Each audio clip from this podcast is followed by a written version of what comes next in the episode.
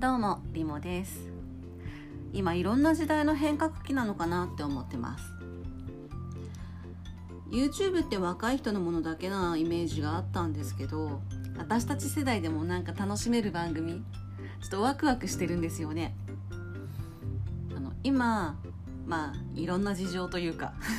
テレビに出られないでいる宮迫さんとオリラジの中田のあっちゃんがやってる番組が熱いです。宮迫さんはやっぱりお客さんの前で番組回すのは面白いんですよね。正直テレビ好きですけどテレビが下火になってきて YouTube がよく見られるようになってきてますがあの昭和のラジオや映画からテレビへの変革期に近いものを感じてます。ただ今の YouTube はやっぱり芸能人じゃない人が人気になっているもので腕や実力がやっぱ違うなって。逆に YouTube に芸人さんが来てもノウハウがテレビと違ってなんかうまく再生数が伸びてないんじゃないかなって。もうそんな中でテレビ番組のような形ああいうしっかりしたセットを YouTube に持ってきた2人がすごいっていう。面白いし安心して見てられる。ウィンウィンウィンっていう番組なんですけど、そしてスポンサーは確かについてるんですけどなんだろういろんなしがらみがないから忖度とかそういうガチガチのスポンサーに振り回されるテレビ番組とは違うからさらに面白いっていう。もうあっちゃんがズバズバ言っちゃうんですよね。あうんと普通のテレビの地上放送とかじゃ載っけられないなこれっていうようなのもちゃんとしっかり聞いてくれる、テレビが私好きですけど YouTube でウィンウィンウィンは一押し番組です。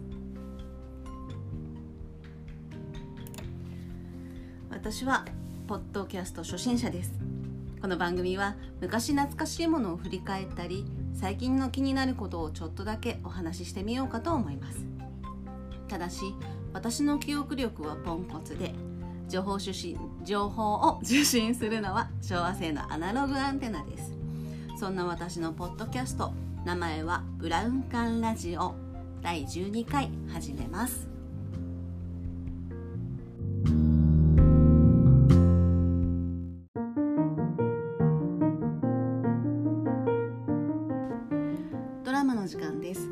このコーナーはテレビが好きな私が昔の懐かしいおすすめのドラマのお話をするコーナーです。今日のドラマはザ・クイズショー。このドラマは日本テレビ系列で放送されていて2シーズンあります。私はチームナックスの戸次重幸さんが好き。なので第1シーズンから見てました。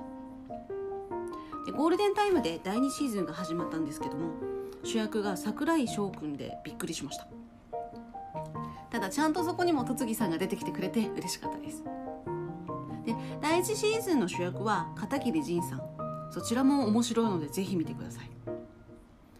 ドラマの中心は昔懐かしいクイズミリオネアのような番組の制作するテレビ局が舞台です。でうんと回答者ゲストに迎える人にはうんと、過去には誰にも言えずにひた隠しにしてきたことをクイズ上でどんどん明るみにしていくっていうストーリーなんですけど獲得賞金が上がれば上がるほど自分しか知らないはずの黒い過去とかもしくは本人が気づかないところで犯してしまっていた罪とかがさらされていくんですよね。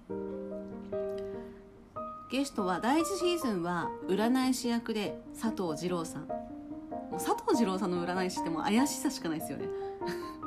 あと銀座ナンバーワンホステスだった佐藤恵理子さんとかニートの岡田義則さん。第2シーズンの初回はミュージシャン役で相川翔さん。その後も携帯小説家の南さんやフリースクール代表の成宮さん。あ成宮さんまた見たいな。成宮弘樹さんなどが出て豪華でした。ぜひ見てください。で思ったんですけど今日本テレビの土曜9時に櫻井翔さんがメインでバラエティ番組始まってますよね。私の記憶が確かだったらこのドラマ以来かもしれませんね。以上ドラマの時間でした。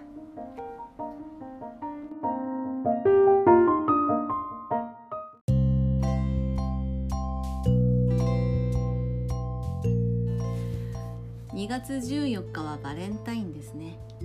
皆様いかがお過ごしでしょうか？19歳の時私は片思いしてる好きな人がいてチョコレートケーキを作ろうとしたんですよね。ただうちにオーブンがなくってレシピ見ながら調理学校に通っていた友達に相談したらうちで作っていいよって話になったんです。で材料買ってレシピ持って友達の家に行ったらこうやってああやって作るんだよって言いながら 気づいたらもうできちゃってて。あ私何もしてなくね？っていう。でその男の友達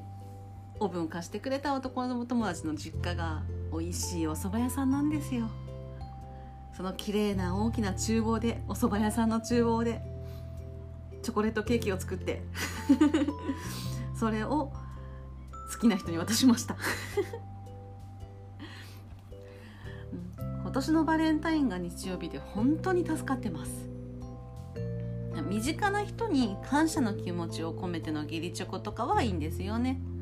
ただ職場になると今の職場男性が多すぎて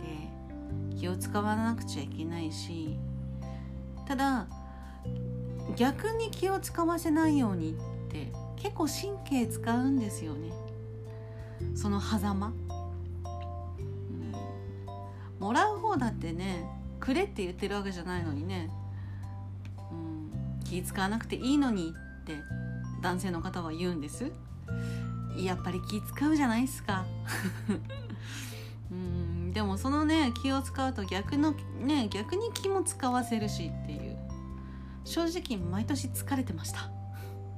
あの人にあげたらこの人にってのが多すぎて結構な出費なんですよね。もう小学生とかじゃあるまいしね1個300円のチョコレート配るっていうのもただ大きいのをバンって買って皆さんでどうぞっていうのもなんか違うしっていう。うん。でもうん。逆チョコもらったら嬉しいです、うん、本当好きな人は身近な人だけにしましょう。あ逆チョコもらえてうれしもらえたら嬉しいなって思うんですけど、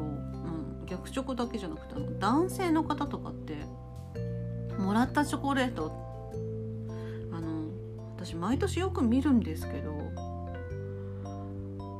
これ食べ物に使う色じゃなくないっていうあの宇宙の惑星柄？あれは私あの自分じゃ食べたくないしあのあげようとも思わないんですよね。おしゃれかもしれない。すごいキラキラして綺麗なんですよ。ブルーとか。ごいツヤツヤのブルーでなんかキラキラしてて。おしゃれかもしれないけどあれはたちょっと食べ物として許せないなっていう。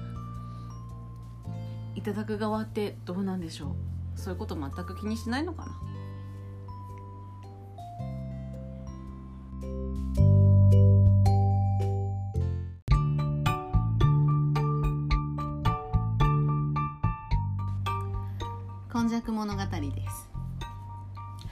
すぐ卒業のシーズンで卒業アルバムが制作されてると思います。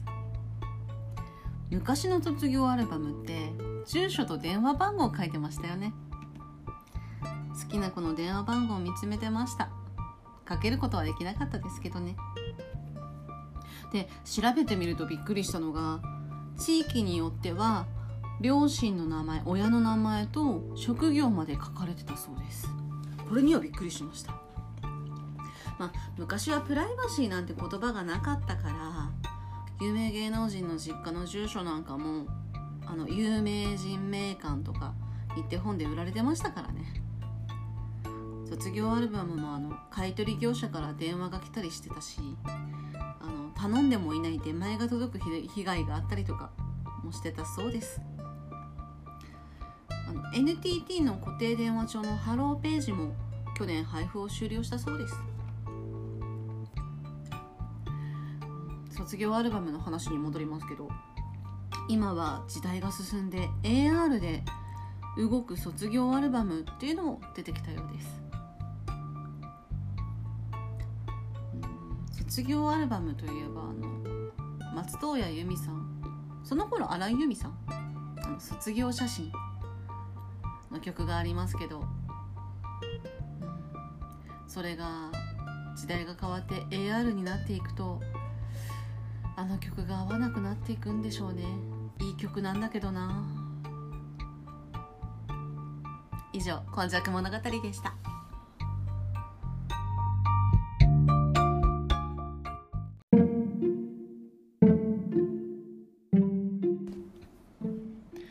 私占いが好きなんですけど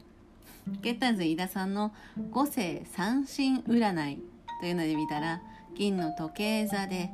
今年はいい年で特に2月10日と2月11日がいいことがあるって書いてあったんです。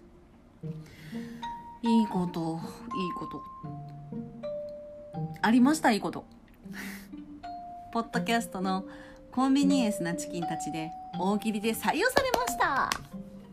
そしてベストチキンに選ばれました。でもこれあの昆虫の2人がボソッとつぶやいてたことを美味しく料理して広げてくれるんですよね。ちなみに私がちょっとボソッとつぶやいたのがあのそのボソッとつぶやいた製品名？その製品を販売している公式さんから「いいね」のボタンもついてたんですけどツイッターで、うん、あのこのベストチキンにまあその大喜利エンスなチキンたちに採用されることも嬉しいしベストチキンになるとも思ってなかったからそれも嬉しいし。私他の配信とかツイッターはリスナーネームがグリーンティーなんです。でこの配信をする時にそのグリーンティーと名前を分けたくってここではリモって言ってたんですけどもう嬉しすぎてこれが言いたくって予定のなかった出すここで出す予定のなかったグリーンティーの名前をちょっと今言っちゃってます。ああいう面白いポッドキャストが本当はしたいんですけどね。そしてすごいなああやって話を広げるあの力。私も勉強させていただきたいと思います。さあ今日はこの辺で終わりたいと思います。また2週間以内には次の配信ができたらなと思ってるのでよろしくお願いします最後まで聞いていただいてありがとうございましたではリモでした。